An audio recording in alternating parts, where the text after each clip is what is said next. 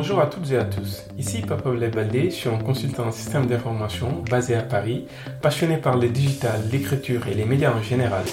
J'ai eu envie de créer ce podcast que j'ai baptisé Sabali. Alors pour ceux qui ne connaissent pas ce mot, Sabali signifie patience en bambara, une langue communément parlée en Afrique de l'Ouest, notamment au Mali, au Sénégal et en Guinée. Avec Sabali, j'irai tous les 15 jours à la rencontre de femmes et d'hommes d'exception aux parcours atypiques et ayant réussi dans leurs domaines respectifs. Ensemble, nous allons décortiquer leur parcours, parler de leurs succès, de leurs échecs et des enseignements qu'ils en ont tirés. Nous parlerons également de leur passion, mais aussi de leurs choix professionnels. Je vais essayer à chaque fois de mettre en lumière leur singularité, leurs différences qui vous allez l'entendre au fil des numéros et aussi ce qui fait leur force. Mon objectif à travers ces interviews de personnalités remarquables est de susciter des vocations auprès de nos jeunes sœurs et frères et leur montrer qu'à force de persévérance, tout est possible. C'est l'occasion également de découvrir de nouveaux métiers et de mettre en lumière cette majorité silencieuse qui est réussie.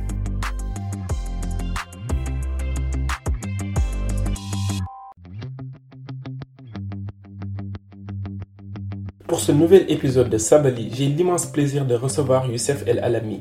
Il était important pour moi de l'inviter afin qu'il partage avec nous son parcours et ses différentes expériences de vie.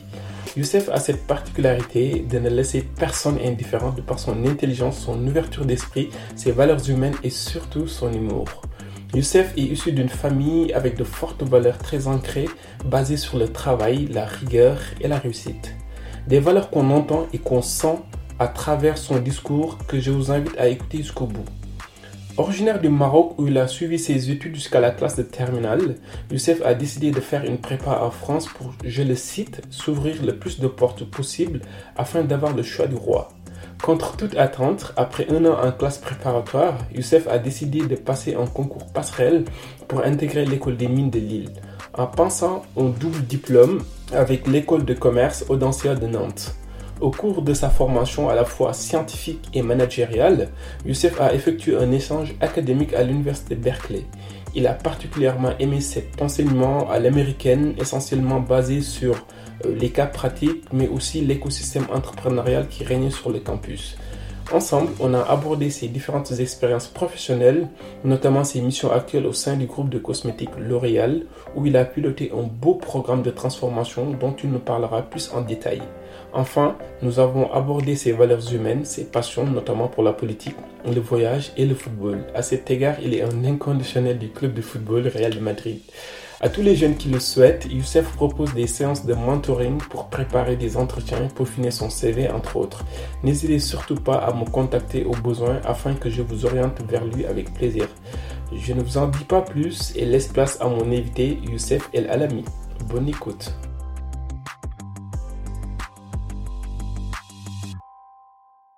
Bonjour Youssef. Bonjour Papa Blay. Je suis très content de te recevoir aujourd'hui sur le podcast. Euh, pour les personnes qui nous écoutent, on a fait les classes préparatoires et partagé les mêmes internats pendant un an. C'est vrai. Euh, je tenais vraiment à t'inviter car tu m'avais marqué en classe prépa et je dois l'avouer, tu me rendais la vie difficile dans une matière que je ne citerai pas. Euh, comme évoqué en prélude de cette émission, euh, je veux ouvrir le podcast à toutes les nationalités afin de donner euh, plus d'informations et de visibilité sur le champ des possibles en termes d'orientation académique et d'opportunités. avant de rentrer dans le vif du sujet, qui est de te connaître davantage, je voudrais te demander de te présenter à nos auditeurs en revenant sur tes origines, ton enfance et ton environnement familial. Ok, super. Écoute, déjà, merci de m'accueillir. Hein. C'est un, un, honneur d'être de, parmi les premiers euh, non euh, subsahariens euh, à être invité sur ton podcast. alors pour me présenter, donc je m'appelle Youssef El Alami, j'ai 31 ans. je suis marié, j'ai grandi au Maroc, donc jusqu'à mes 17 ans, à l'âge auquel je, je, suis venu euh, en France euh, pour, euh, pour faire mes études. Et donc, après le bac, mhm. voilà. Donc voilà, grosso modo, d'où je viens. Ok, très bien. donc en préparant aussi cette émission, j'ai appris que tu as grandi donc, dans un milieu familial où la réussite était érigée en, en règle et qu'avoir de mauvaises notes n'était pas une option.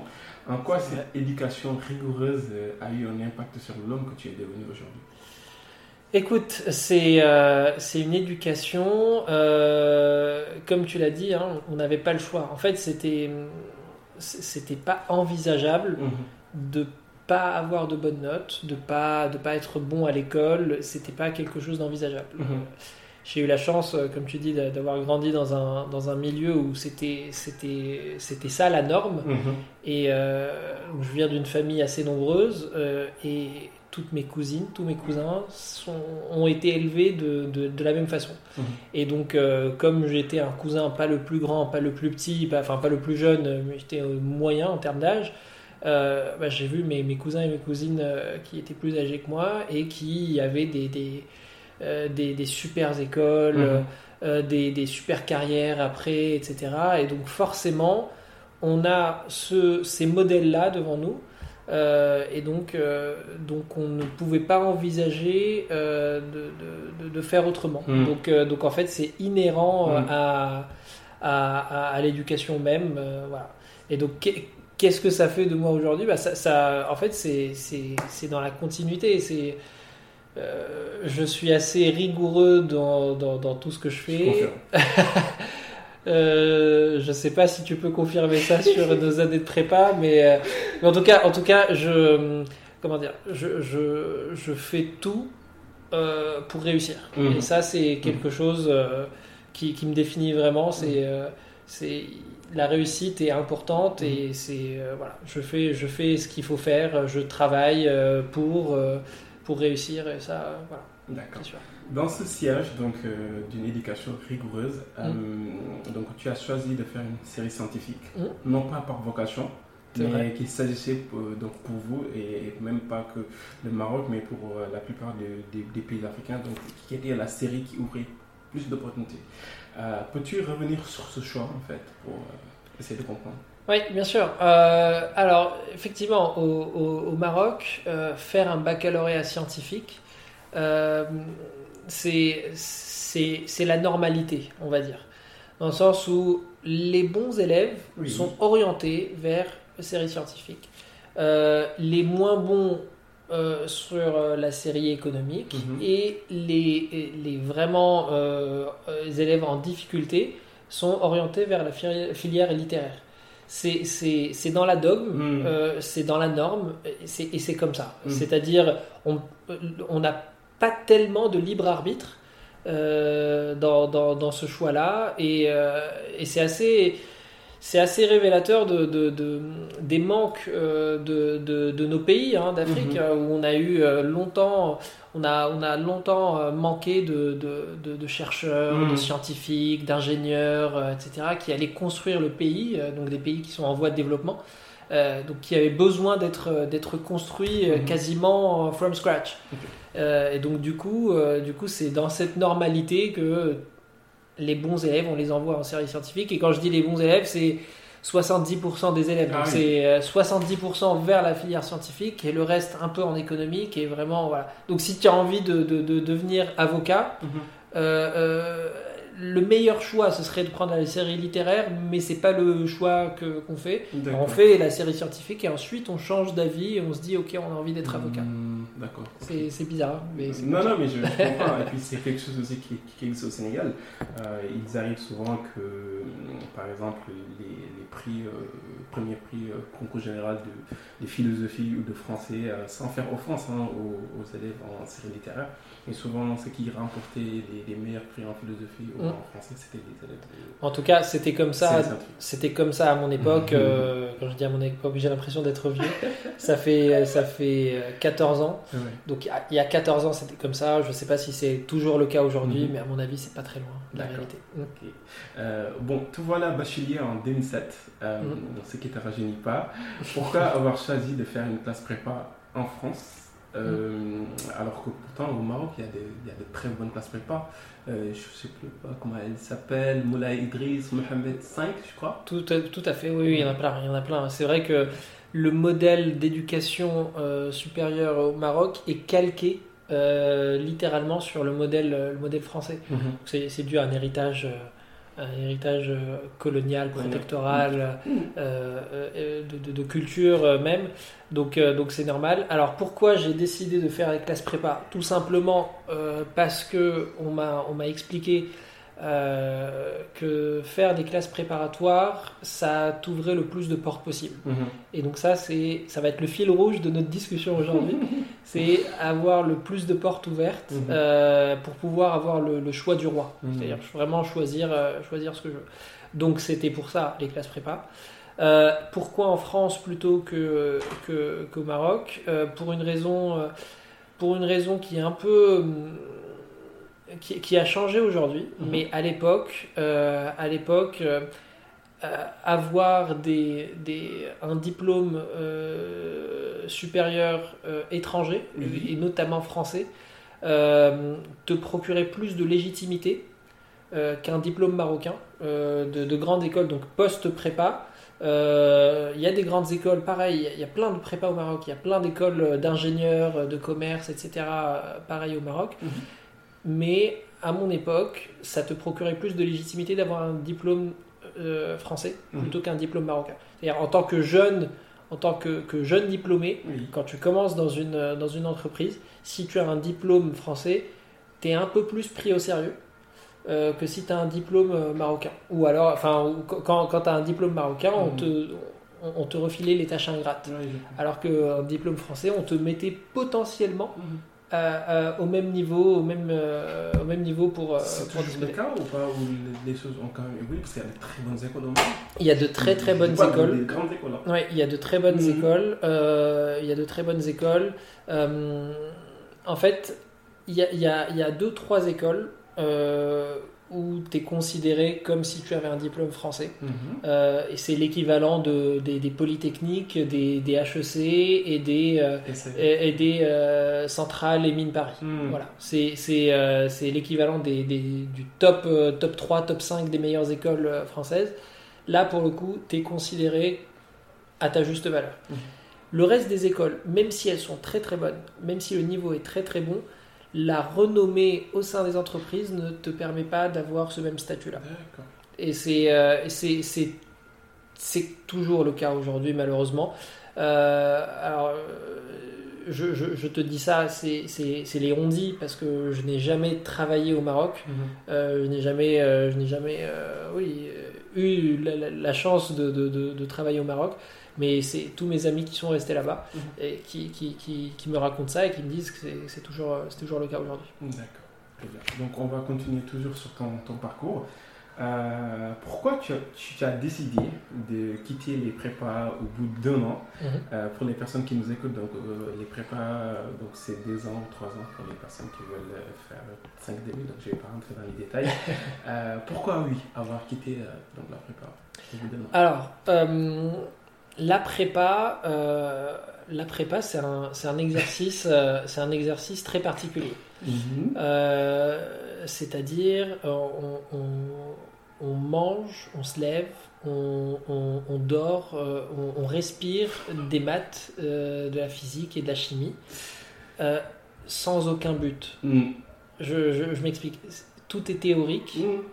Et, et, et en fait, il n'y a pas beaucoup de concret. Euh, et même si je m'y sortais très bien, hein, je... Mais il y avait quand même pas mal de travaux pratiques quand même. en chimie, En chimie, oui. Sciences de l'ingénieur aussi. ouais. est-ce que est-ce que c'était est-ce que c'était vraiment des travaux Ouais. pratiques euh, Bon, c'est enfin, oui, oui. on prenait, Je oui. vois. Il y avait plus de théorie. Mhm. c'était quand même enfin Mhm. voilà, on- Mhm. euh, si, si je parle de, de, de la chimie, c'était euh, on, on- on mélangeait des solutions et ensuite on identifiait les, les énantiomères. Mais quel est le but d'identifier les énantiomères euh, d'une formule ou d'une molécule? Euh, Donc c'est- enfin voilà. Mhm. La, la prépa, je m'y sentais très bien. Mhm. Euh, J'avais de super résultats. Euh, tu peux confirmer. J'étais premier ou deuxième de, Mhm. de- de- de la classe. Mais l'opportunité qu'on avait, c'était un concours qui n'existe plus à l'époque, enfin aujourd'hui d'ailleurs. C'était un concours passerelle pour accéder directement à des super écoles d'ingénieurs. Euh, à l'époque, on appelait ça les petites mines, Mhm. euh, qui ne sont plus si petites que ça. Non. Euh, mais, mais voilà, je, je me suis dit, je passe, je passe le, le concours. De toute façon, tous nos profs nous, nous, nous recommandaient de passer le concours, ne serait-ce que pour s'entraîner au Mhm. concours de, de, la, de, de la deuxième année. Et, et le fait est que, j'ai réussi le concours, j'ai eu l'école que je voulais, c'est-à-dire les mines de Lille. Et Et, euh, la meilleure parmi les petites mines qui était- à l'époque? Euh, exactement, exactement. Euh, donc euh, à partir du moment où j'ai eu l'école, je me suis posé la question euh, pour et le contre. J'ai regardé les statistiques Mhm. aussi de, de notre prépa Mhm. sur le, le taux, le taux d'acceptation dans les en concours de deuxième année dans les écoles qui étaient meilleures que celles que j'ai eues, que Mhm. les mines de Lille. Et et le, le- le- le jeu n'en valait pas la chandelle.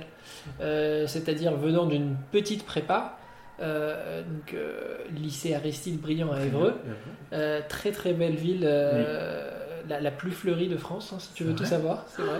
euh, qui avait gagné ce concours-là l'année où on est arrivé en prépa, hein, Je te, je te rappelle. Euh, écoute, euh, venant d'une petite prépa, on n'était pas aussi bien préparé Mhm. que les prépas parisiennes, typiquement, Mhm. Euh, pour une raison qui, qui, qui m'échappe, mais on était moins, on était moins, moins bien préparé. Euh, et donc, du coup, euh, je me suis dit, je vais avoir une super école qui était cla- classée à l'époque 15e. euh, sur, euh, sur euh, 200, Ouais. 200 ou je sais pas combien d'écoles. Mhm. Je me suis dit 15 sur, sur euh, 100 et quelques ou 200, c'est très très bien. Mhm. Et, et- et de toute manière, euh, euh, de toute manière, euh, l'école, euh, c'est c'est ce qu'on en fait aussi, Mhm. qui est important. Et donc, euh, donc voilà, donc j'ai choisi de, de quitter la prépa au bout d'un an. Très bien. très Voilà. bien. Donc tu as été doublement diplômé aussi, donc de l'école des mines de Douai et aussi de Bedancia, Mhm. donc une grande école de commerce pour les, les personnes qui nous écoutent. Pourquoi avoir fait le choix de, de faire parallèlement une école de commerce? Euh, le choix était très simple, euh, était motivé par, par deux raisons. La Mhm. première, c'était euh, de s'ouvrir le plus de portes possible. ça t'étonne pas, Ouais. Papa.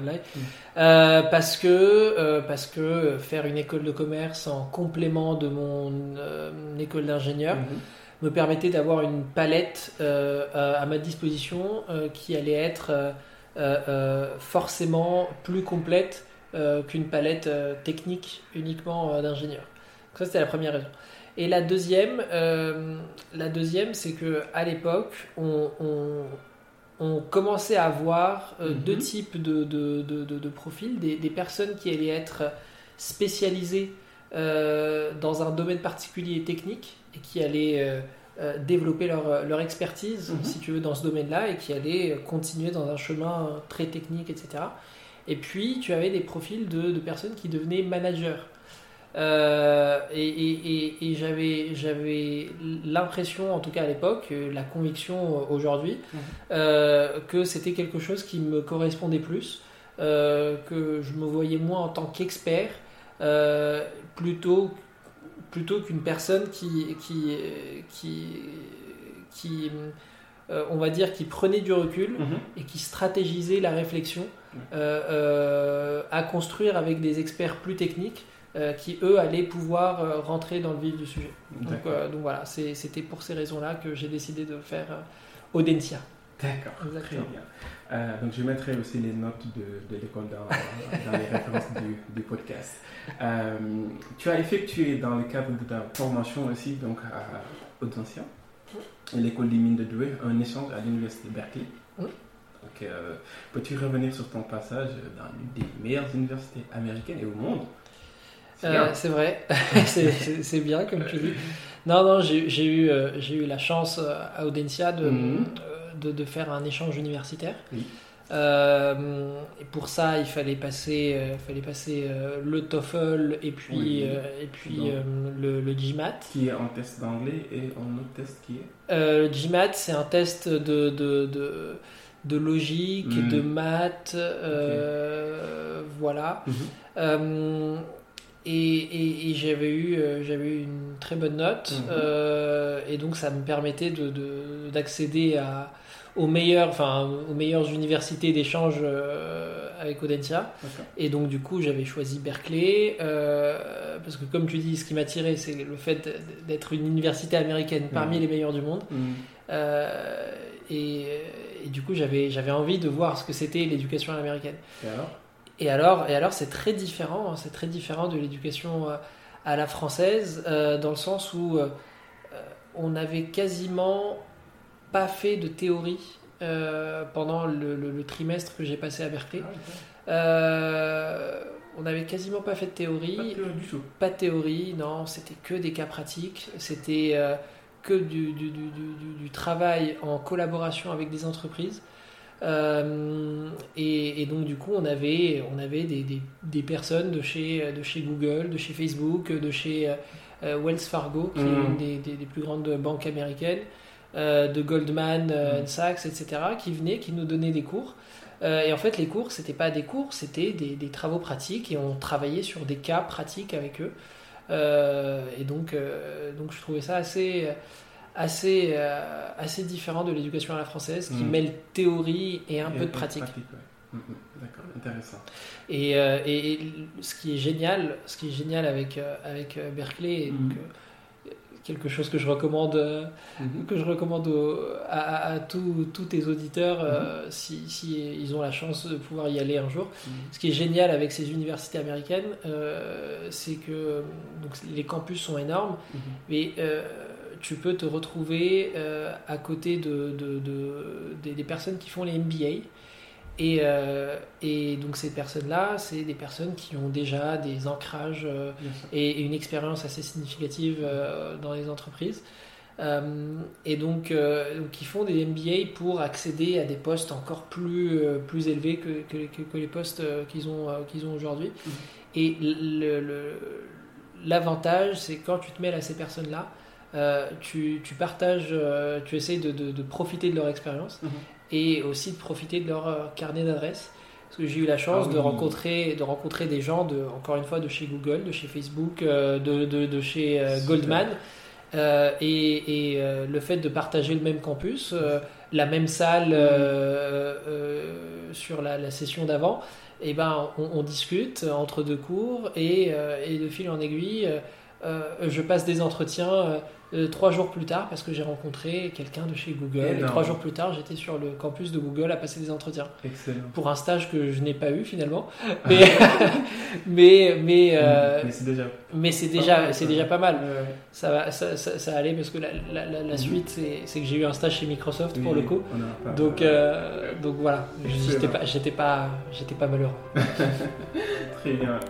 Si tu veux bien, Youssef, donc on va aborder des expériences professionnelles. Mm. Euh, l'idée est de revenir en grande ligne euh, sur les expériences qui t'ont marqué.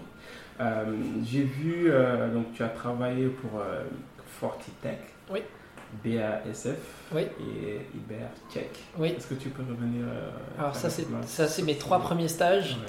Mes trois premiers stages. Premier stage c'est en école d'ingénieur. On nous demande de faire un stage ouvrier. Mmh. Euh, pourquoi? Parce que parce que c'est important en tant qu'ingénieur euh, de, de, de, savoir euh, ce qui se passe exactement sur le terrain, de comprendre les problématiques des, des ouvriers mmh. que en tant qu'ingénieur tu vas mmh. être amené à, à manager en tant que mmh tant que chef de projet sur, euh, sur, euh, sur un projet en particulier. Donc comprendre les, les, les, les problématiques terrain et comprendre le, les, enjeux, l'écosystème, l'ambiance, mmh. c'est important. Mmh. Donc j'ai eu l'opportunité de faire mon premier stage chez Fortitech, donc euh, à, Copenhague, ah. au Danemark, oui. c'est une entreprise qui fabrique des produits chimiques à destination de l'agroalimentaire. Euh, voilà, c'est des mélanges de, de, formules. C'est par exemple, euh, par exemple euh, un, des, un des produits, c'était le, le, Coca, Coca-Cola. Hein, voilà, il, prépare une partie de la formule. Pour le coca qui, qui va être envoyé à une autre, une, autre, une autre entreprise qui fait l'autre moitié de la formule pour, pour ensuite produire, produire le coca. Ça, c'est un exemple, mais c'est pareil pour, pour Red Bull ou, ou pour euh, le, le, lait pour enfants euh, de, de, chez Nestlé. Voilà, Ils font mmh. des produits chimiques pour, pour l'agroalimentaire. D'accord, très bien. Et, alors, euh, donc du coup, super, super expérience. J'ai passé 8 semaines dans, dans les usines. À me lever à, 4h30 du matin, à arriver à l'usine à, à, 6h en prenant le mmh. bus, euh, parce que l'usine est en périphérie de, de, de- de- de oui. Copenhague. Mhm. Euh, prendre le bus, euh, partager, partager la journée avec les, les ouvriers. Donc, euh, Mhm. grosso Bien. modo, grosso modo la, la journée se résumait à prendre des, des, des, des- des paquets de produits chimiques, Oui, les ouvrir, les mettre dans, un grand, dans une grande citerne, oui. euh, attendre que, que, que, que ça se mélange bien. attendre que ça se mélange bien et puis récupérer le produit final l'emballer dans des cartons et puis mettre des étiquettes et ça pendant 8 semaines. Donc euh, C'est bien. donc bah, bien sûr bien sûr c'est bien. Non mais tu, tu, tu comprends tu comprends la, la dureté euh, la dureté du métier. Et, et des, des travaux et tu, tu, tu comprends tu comprends l'enjeu qu'il y a derrière. Mhm. euh, et donc tu comprends que si un jour ton projet n'avance pas aussi vite que tu le veuilles, Mhm. Et ben parce qu'il y a des problématiques. euh, production. Il y, a des, il y a des Mhm. problématiques terrain sur la Mhm. supply chain, Mhm. euh, la, la salle n'est plus stérilisée euh, parce qu'il y a eu une fuite d'eau et donc du coup tu comprends, tu comprends ce qui, ce qui se passe. Donc super, euh, super expérience euh, pendant, pendant 8 semaines et ensuite euh, j'ai passé 6 semaines dans les, dans les laboratoires euh, toujours chez Fortitech, pour analyser justement le produit final. Donc j'ai une deuxième partie de mon stage à faire, à faire de l'analyse, euh, l'analyse euh, euh, chimique euh, voilà, sur les produits. D'accord. Après Après, euh, deuxième stage chez euh, BASF, Oui. euh, toujours dans les produits chimiques. Chimie, J'étais attiré par la chimie à l'époque, c'était une matière que, que j'aimais bien. Ouais. Non, oui, donc après chez BASF, là j'ai eu une super opportunité, vraiment, j'avais trouvé un super stage Ouais. où. Où ça? Donc chez chez BASF, euh, Ouais, justement. En France ou En France, Ok. en France, oui, à Paris, euh, à À Paris, à Levallois Ah. en particulier. ouais. Euh, et en fait, j'étais dans une équipe euh, qui était rattachée au, au- au directeur général de BASF France, Euh, une équipe de quatre personnes. euh, donc c'était une super, euh, super euh, expérience où le, le- le- le- le but c'était de définir la stratégie 2020. Donc là, on est en 2000. Euh, on est en 2000 combien? On est en 2010. Mhm. Euh, donc le but c'était de définir la stratégie 2020 Ah pour. BASF France euh, sur finalement un angle très particulier, les clients et les fournisseurs. Et le- le- le- le- l'analyse l'analyse qu'on faisait, c'était on prenait le catalogue de l'ensemble de nos fournisseurs Oui. euh, et on essayait d'identifier les fournisseurs les plus stratégiques pour nous, ceux euh, avec lesquels il fallait absolument nouer un partenariat beaucoup plus fort, beaucoup plus stratégique. Euh, euh, et puis, et puis les, fournisseurs qui étaient euh, un peu moins stratégiques pour nous, bah, peut-être les abandonner parce que c'était, ça prenait beaucoup de temps à, gérer. Quand tu as, une liste de, de 10 000 fournisseurs, la relation avec chacun d'entre eux est, est dégradée parce que tu ne passes pas assez de temps avec, avec chaque, chaque, chaque entreprise en particulier. Donc voilà, donc c'était choisir les, les- les fournisseurs les plus stratégiques pour nous. Et puis les clients, c'est pareil, Mhm. même analyse. Euh, grosso modo, loi de Pareto, Mhm. euh, euh, les clients avec lesquels on faisait 80% du chiffre d'affaires, bah, c'était, c'était finalement, ça représentait 20%, euh, 20% de, de tous nos clients. Mhm. Donc on focalisait nos efforts sur ces 20% parce que c'était le plus stratégique pour la résilience du business plutôt que de, de, de, on va dire, de distribuer ses efforts euh, et, et- et finalement perdre un peu du temps. Voilà. Et ensuite, euh, troisième stage, euh, toujours en école d'ingénieur. Là, je suis en Espagne, à Madrid, euh, chez Ibercheck, euh, où euh, là, finalement, euh, complètement autre chose. euh, euh, J'ai travaillé en tant que développeur.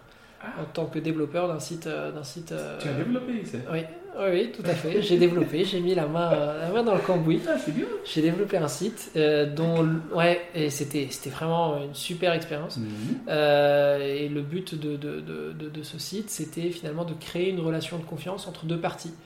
Euh, je t'explique. Euh, quand euh, quand tu achètes un appartement, tu as un acheteur et tu as un vendeur.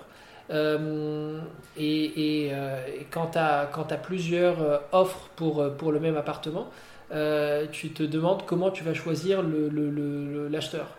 Euh, comment tu, par quel moyen tu Mhm. vas le choisir. Et en fait, euh, et en fait tu, tu choisissais par le feeling, mais finalement, des fois, tu te retrouvais avec des personnes qui n'étaient pas forcément solvables. Euh, et donc, du coup, ça te fait perdre du temps parce qu'au bout de trois mois, la personne n'a pas son crédit. Euh, et, et, donc du coup, toi, tu repars à zéro parce que Mhm. la personne ne peut pas avoir de crédit, donc ne peut pas acheter ton appartement. Donc, euh, donc euh, voilà, tu repars à zéro. Et donc le but, c'était de créer une relation de confiance. Et en fait, ça, le, le- le- le site internet euh, allait taper sur les bases de données des banques du vendeur et de l'acheteur. Oui. Et on va dire développer un profil de solvabilité pour chacun des deux. Mhm. Et en fait, en partageant les profils de solvabilité de l'acheteur et du vendeur, bah, les deux avaient beaucoup plus confiance en la transaction.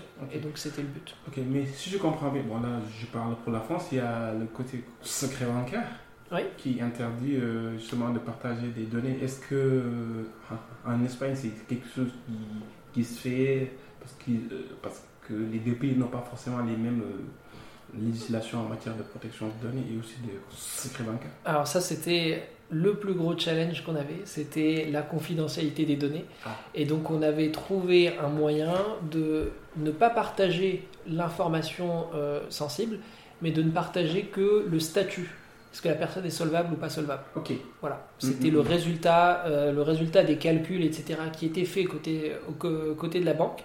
Euh, et, et en fait, ce qu'on ne partageait, c'était que le statut de- du résultat. ok, d'accord, Mm. ok, je comprends. Donc ça, donc ça, ça contournait le- la problématique euh, de confidentialité. D'accord. Euh, tu as commencé à en parler tout à l'heure, euh, donc tu as travaillé pour Microsoft. Donc Oui. j'imagine que c'est ton expérience de, de après. l'université de Berkeley qui t'a qui t'a permis un peu de développer euh, ces contacts. Une belle Mm. expérience, j'imagine. Euh, Peux-tu nous en parler davantage? Et qu'est-ce que cela t'a apporté au niveau personnel mais aussi au niveau professionnel? Alors, euh, l'expérience donc chez Microsoft, euh, euh, super expérience parce que parce que c'est Microsoft France, pardon Microsoft ou- France. Ok, d'accord. Microsoft France, Mm. donc à ici les Moulineaux, la banlieue de Paris. Super expérience parce que c'était la première fois où je travaillais dans une, dans une entreprise avec un management à l'américaine. C'est américain jusqu'au bout. Euh, dans le sens où euh, le, le- le- le mot d'ordre c'est euh, up or out. Donc, grosso modo, soit tu performes et tu montes les, les- les échelons de, de l'entreprise, Oui. soit tu ne performes pas et du jour au lendemain, mais vraiment comme dans les films, comme dans les séries américaines, Mhm. du jour au lendemain, tu Tu prends tes affaires et tu pars. Et donc typiquement, mon boss, euh, euh, voilà, euh, avait pas de super résultats. Euh, dans, dans, dans une activité euh, à côté, parce qu'il avait plusieurs activités, etc. Et dans une des activités, il n'avait pas de super résultats. Mhm. Et euh, littéralement, sans, sans qu'on soit prévenu, sans que lui-même euh, n'ait été prévenu, etc., on vient lui dire euh, Monsieur X, euh, voilà, vous ne faites plus l'affaire, donc on vous demande de, de, de- à l'amiable, non Oui. Tu- Mais, mais ben, en fait, c'est dans la culture même de l'entreprise, donc personne n'est personne n'est choqué, personne n'est estomaqué par Oui. rapport à cette nouvelle. Euh, et donc même le, le- le concerné n'est pas n'est pas choqué, il accepte et euh, euh, on- il signe un, pacte à l'amiable pour qu'il démissionne. Grosso modo, il n'est pas viré parce qu'en France tu peux pas virer les gens. Il y a les prélums derrière. Voilà, tu Mhm. peux pas virer les gens, mais donc du coup il, il- il- il démissionne tout seul, mais avec un avec un, un- Non, une compensation euh, financière euh, non négligeable. Voilà. et donc du coup, du coup, tu apprends le management à l'américaine et, Ouais. et c'est- différent. Et donc ça, ça te mène, ça te donne une pression supplémentaire pour toujours exceller. Euh, et donc ça forge le caractère. hein. Mhm. quand, tu, quand tu commences dans une entreprise comme ça, ça te prépare pour la suite. Et donc donc c'est comme la prépa, ça te, Mhm. ça te prépare à l'excellence. Euh, c'est- la culture de l'excellence et, et, euh, et on te pousse à aller au-delà de tes limites. Bah là, j'ai enchaîné avec ça et c'était c'était pareil euh, Mhm. finalement. Donc ça me prépare pour euh, ça m'a préparé pour pour la suite de ma carrière. Mhm, très bien, très bien. Euh, J'aimerais aborder avec toi aussi euh, donc une grande partie de ta carrière professionnelle où tu as intégré successivement deux grands cabinets de conseil, Oui. KPMG, USON, donc ex-Solicom. Euh, pourquoi le conseil? Le conseil, euh, rappelle-toi du fil rouge, euh, Papa Ablaï, c'est euh, de s'ouvrir le plus de portes possible. À l'époque, je, je ne savais pas ce que je voulais faire. Mhm. Donc, euh, je, je n'avais pas encore de conviction très tranchée sur mon avenir professionnel, sur ce que j'allais pouvoir apporter à la société en, termes de, de- de- de compétences. voilà. Donc, le- la porte qui m'ouvrait le plus de portes, c'était le conseil. Parce que le conseil, finalement, euh, et tu, tu- tu connais très bien le, le- le secteur, c'est un, euh, c'est un peu finalement la suite de la, suite de la formation euh, académique. Euh, dans le sens où on apprend beaucoup, Oui. très très vite. Oui. Euh, on change de contexte euh, tous les trois mois, tous les six mois. Sure. Euh, on change de mission, on change de, de client, on change de- de- d'environnement, d'écosystème. Euh, et on, est, euh, on atterrit toujours euh, dans des situations très challengeantes. C'est le, le- cœur même, de, de- c'est le principe même du conseil. On t'appelle Mhm. quand on a besoin de toi et qu'on ne sait pas faire en interne. Et souvent, c'est des situations critiques ou, ou challenging. Ou, voilà. Et donc, du coup, tu vois toutes les, enfin, tu vois en, en très peu de temps toutes les problématiques des entreprises sur différents secteurs, sur différentes fonctions.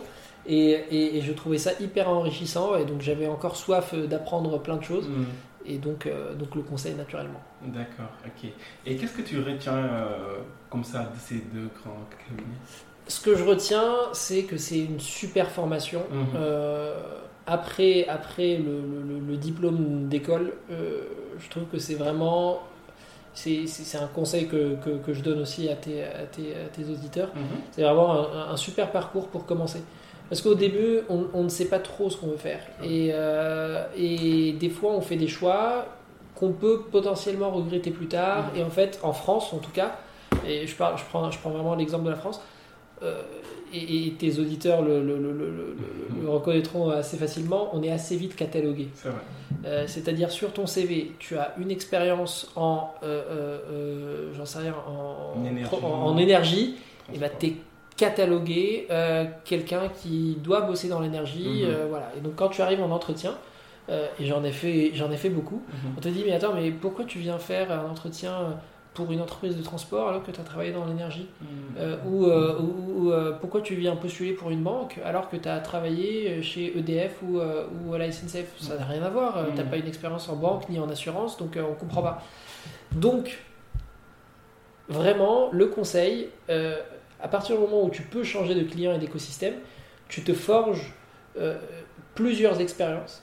Et donc, peu importe le job sur lequel finalement tu te dis, ok, là je suis, euh, euh, je suis convaincu que c'est ma voie professionnelle, et ben le fait d'avoir fait du conseil et d'avoir fait vu plusieurs euh, entreprises, écosystèmes différents, ben finalement quand tu arrives en entretien pour le job en, banque ou en assurance ou en énergie ou en transport ou dans une start-up, etc., ben, tu peux faire valoir ton expérience sur telle mission. Mhm. Et, et donc, du coup, tu, tu parles plus de telle mission. Mhm. Euh, tu dis, voilà, euh, tu, tu postules pour la, la Société Générale, tu dis, bah, moi j'ai travaillé pour des problématiques assez similaires pour la BNP. Mhm. Euh, voilà, en fait, ton expérience de conseil, ça se, ça se transforme en expérience bancaire pour ce cas particulier. Et donc ça, c'est génial et c'est vraiment un conseil que je donne à tous tes auditeurs. Très bien, le message est passé. Euh, depuis 2018, euh, donc tu as quitté le conseil pour intégrer un grand groupe de cosmétiques L'Oréal. Tout à fait. Euh, Qu'est-ce qui t'a motivé dans ton choix? Le, le- le challenge. Le challenge et, et, puis, puis une prise de risque. Mhm. Parce que hum, donc j'ai pas postulé chez L'Oréal. D'accord. Donc c'est un chasseur de tête Oui. de, de L'Oréal qui m'a contacté sur LinkedIn euh, et qui m'a envoyé un mail en, euh, en, en trois lignes. Bonjour Youssef, euh, j'ai trouvé ton, ton, ton profil intéressant sur LinkedIn. Est-ce que ça te dirait de passer un entretien pour un poste de chef de projet au sein de L'Oréal? Donc du coup, je lui réponds euh, super, merci beaucoup de, de- de- tout l'intérêt que vous portez à mon, à mon profil. Mhm. Euh, Est-ce qu'on peut parler du poste? De quoi il s'agit? Chef de projet, mais de quoi en fait? Euh, Mhm. De quoi on parle? Ouais. Et la réponse qu'il m'a donnée, euh, et qui m'a donné envie de passer l'entretien, c'est euh, Je ne peux pas vous en parler, c'est confidentiel. Voilà. D'accord. Et donc, donc du coup, je passe le premier entretien. Je me dis, ok, je vais passer un entretien parce que ça a attisé ma curiosité. Je passe euh, premier entretien et je me demande, pour, pour savoir vraiment de quoi, il- de quoi il s'agit. Donc je passe un premier entretien avec, avec la DRH de L'Oréal. Et, euh, et on commence à parler de mon profil, euh, je lui explique euh, d'où je viens, ce que je fais, euh, etc., mon expérience. Et ensuite, on passe à la deuxième partie de l'entretien où euh, elle me parle du, du, du- du job parce que il faut, il faut, il faut enfin, enfin, voilà, pour lui donner mes motivations par rapport à un, poste en particulier, il faut que je connaisse les contours du poste. Donc je commence à lui poser des questions sur ça. Et elle me dit Je peux pas vous répondre, c'est confidentiel. Ah oui. C'est confidentiel. C'est un projet de transformation, D'accord. d'accord Programme de transformation. Euh, euh, et donc pour transformer quoi? Je ne Du sais groupe. pas. Euh, du groupe L'Oréal. Ouais. Mais pour transformer quoi? Je ne sais pas. Et en fait, et en fait j'ai appris ça, et donc ça c'est hyper intéressant aussi comme, euh, comme expérience. C'est que quand tu travailles sur des transformations d'entreprise, Mhm. tu, tu as les instances sociales et tu ne peux pas parler de quelconque transformation de l'entreprise avant que les instances sociales ne valident euh, le programme. Euh, parce que c'est comme ça que ça se passe en France, parce que les gens en France euh, sont affiliés à- Ah, au, euh, comment on appelle ça, euh, au syndicat. Et, et donc du coup, euh, pour ne pas, euh, euh, ce qu'on appelle, pour ne pas faire de délit d'entrave, un délit d'entrave, c'est-à-dire commencer à parler de transformation à tout le monde, et donc euh, de manière générale, etc., avant que les instances sociales ne valident. C'est ce qu'on appelle un délit d'entrave. Et donc ça, tu peux pas le faire euh, pour respecter la loi, parce que sinon, euh, le- la loi t'empêche de faire ton programme de transformation. Voilà. je. Et donc, euh, donc du coup, elle me dit que c'est un programme de transformation, mais plus que ça, je peux pas t'en parler. Je passe un deuxième entretien avec ma future boss euh, et qui, qui tourne finalement sur la même chose. C'est-à-dire c'est un, grand programme de transformation, on va transformer en profondeur euh, euh, L'Oréal, mais je ne peux pas t'en parler. Donc, euh, donc j'ai dit ok, je veux bien venir pour voir ça parce que, parce c'est intéressant parce qu'en fait, ce côté donc, confidentiel, secret, ça augure quand même euh, une belle expérience en fait. En fait, en fait c'est. J'ai compris euh, pendant les entretiens que c'était un, un programme stratégique pour L'Oréal Mhm. euh, et que, et que j'allais être au cœur de, de, de- de toutes les décisions stratégiques. Et donc c'est ce qui a motivé, c'est ce qui a motivé ma- mon, mon- mon départ de, Wavestone pour rejoindre L'Oréal. C'est exactement ça, c'est d'être d'être au cœur du au cœur du sujet. D'accord. Parce qu'il y a, y, a, y, a, y a un truc aussi euh, que les personnes qui ont fait du conseil euh, Mhm. euh, euh, pourront te dire euh, sans problème aussi, c'est que quand tu es dans le conseil, tu es sur des missions courtes. Oui. Euh, donc tu arrives sur un, tu as un problème, euh, on te demande de- de- de- d'analyser le problème, de faire un diagnostic, de, proposer des solutions euh, Des et des déploiements. recommandations, Mhm. et ensuite il y a le déploiement.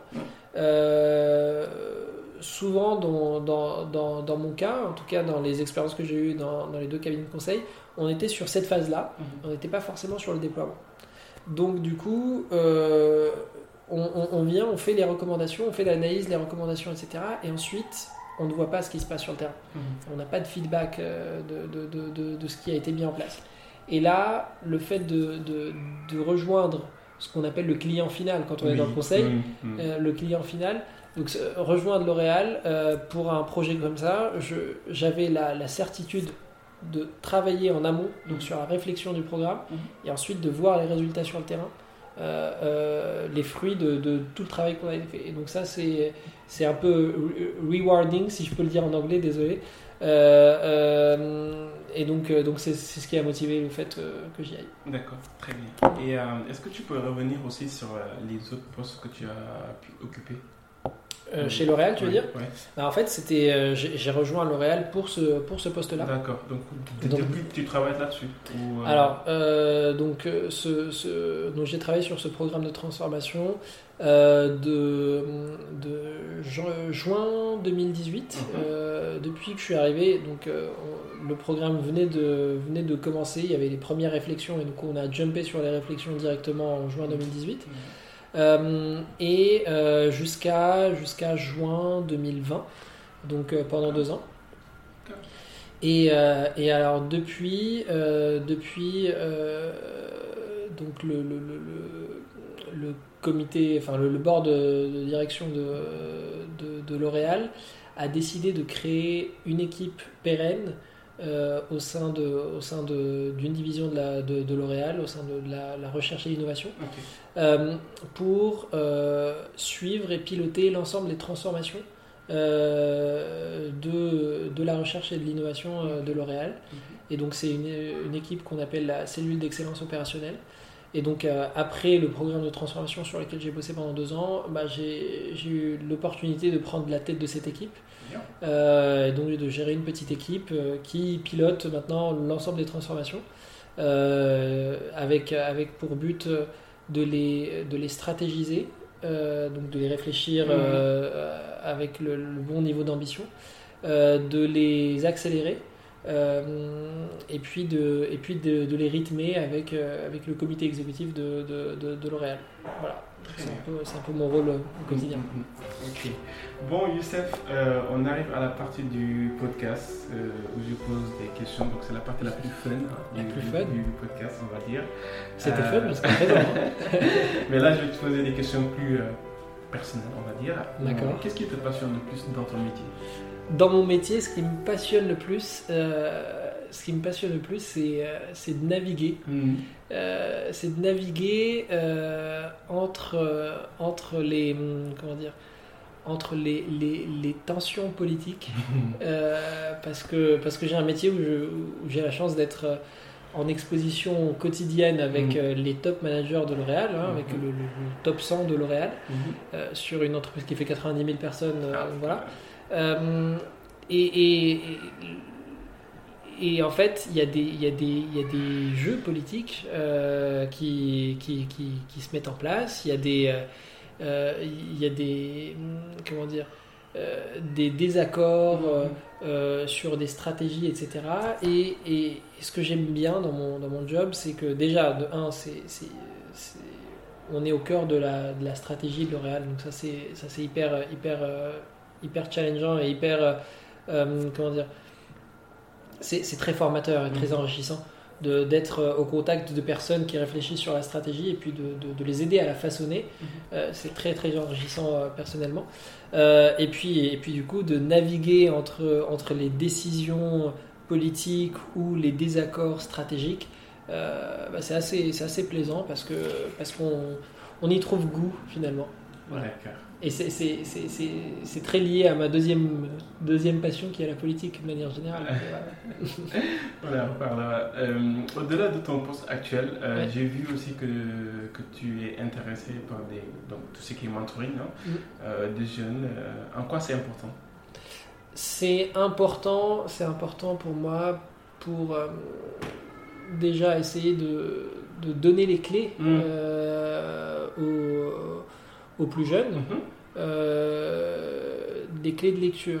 Parce que, euh, parce que quand on n'a pas la chance euh, d'avoir des, des modèles tout faits donc, dans, dans notre famille, et ben on n'est pas forcément exposé aux opportunités qu'on pourrait avoir Mhm. dans la vie. Et donc du coup, ce, ce, ce- ce mentoring, pour moi, ça me tient, ça me tient vraiment à cœur Mhm. de, de- de- d'expliquer, de, de- de- d'expliquer toutes les opportunités possibles, de, de- conseiller euh, les gens et puis de, faire du coaching, euh, euh, du, du- du coaching de, jeunes Mhm. euh, pour les aider à réussir dans la vie parce que c'est important de c'est important de redonner ce qu'on a déjà reçu. C'est louable. Et puis tu as le podcast, donc tu peux te lâcher. Hein.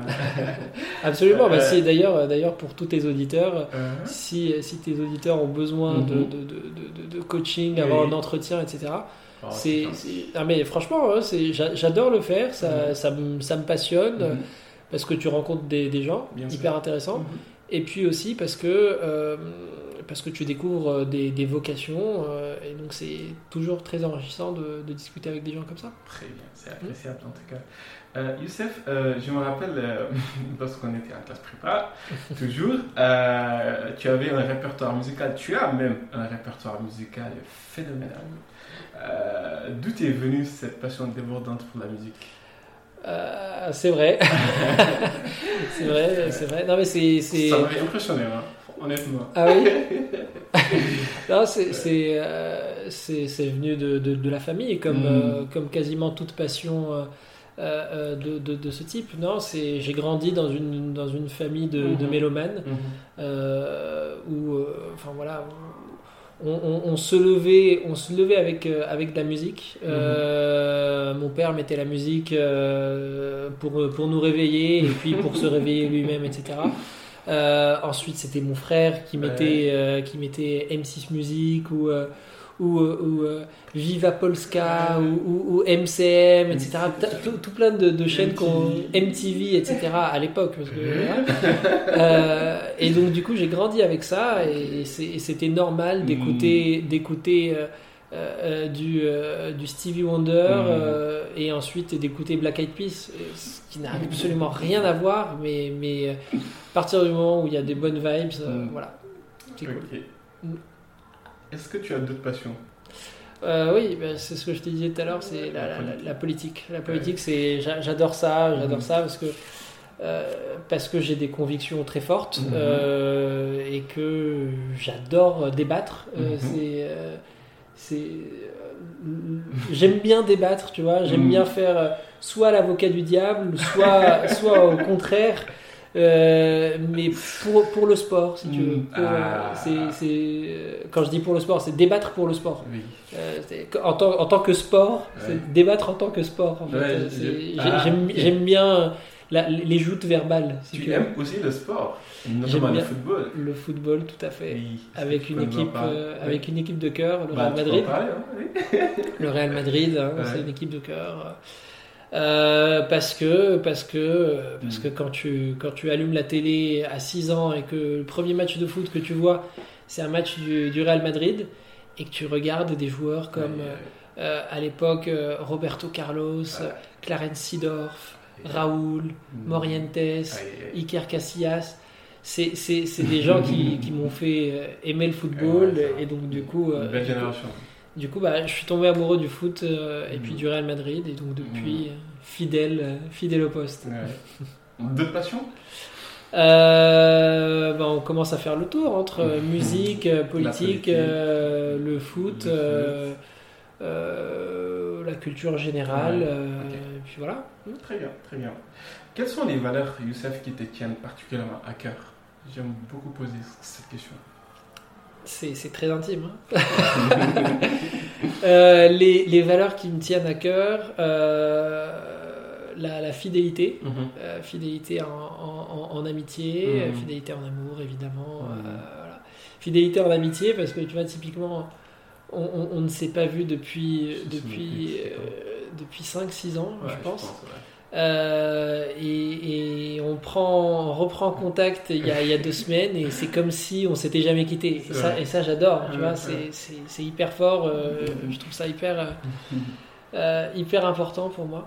Euh, la, la générosité, euh, générosité parce que j'ai grandi avec, euh, j'ai grandi avec comme, Mhm. comme valeur euh, au niveau de la famille Mhm. euh, que tout ce qu'on tout ce qu'on recevait fallait le, le redonner euh, fallait trouver un moyen de le redonner. Euh, c'est culturel pour moi ouais. Mhm. Mhm. C'est quoi ton rêve?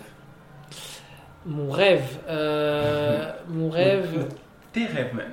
ouais écoute mes rêves se si, si tu veux c'est d'avoir une une vie paisible Mhm. euh, grandir euh, ma petite famille Mhm. Euh, et puis et puis être être heureux hein. c'est c'est Mhm.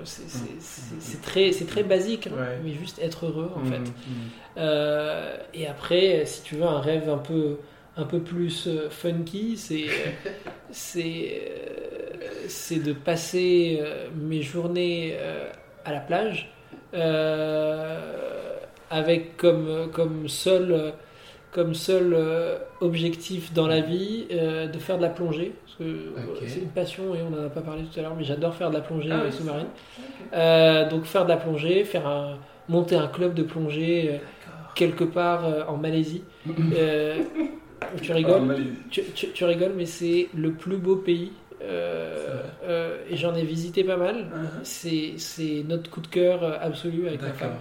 La Malaisie, si tu l'as jamais fait, je te conseille. C'est pas du tout touristique, mais c'est le meilleur pays au monde.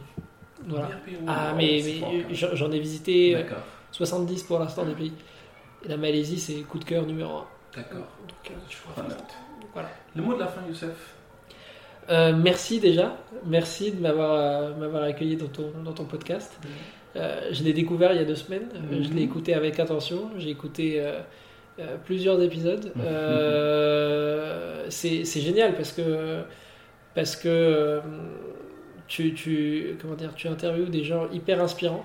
Et, et, et le- et quand tu me demandes de, de participer à ton podcast, euh, j'ai le sentiment que je peux inspirer et, Mhm. et juste ça, c'est hyper, hyper flatteur et je te remercie pour, pour cette opportunité. Merci toi aussi d'avoir accepté mon invitation et puis de te rendre disponible dans une période euh, un peu délicate pour toi, mais qui est quand même Avec euh, heureuse. Euh, donc merci à toutes les personnes qui nous ont écoutés jusqu'ici. Euh, toutes les références d'écoles, euh, d'entreprises aussi, je les mettrai dans les références du podcast. Merci.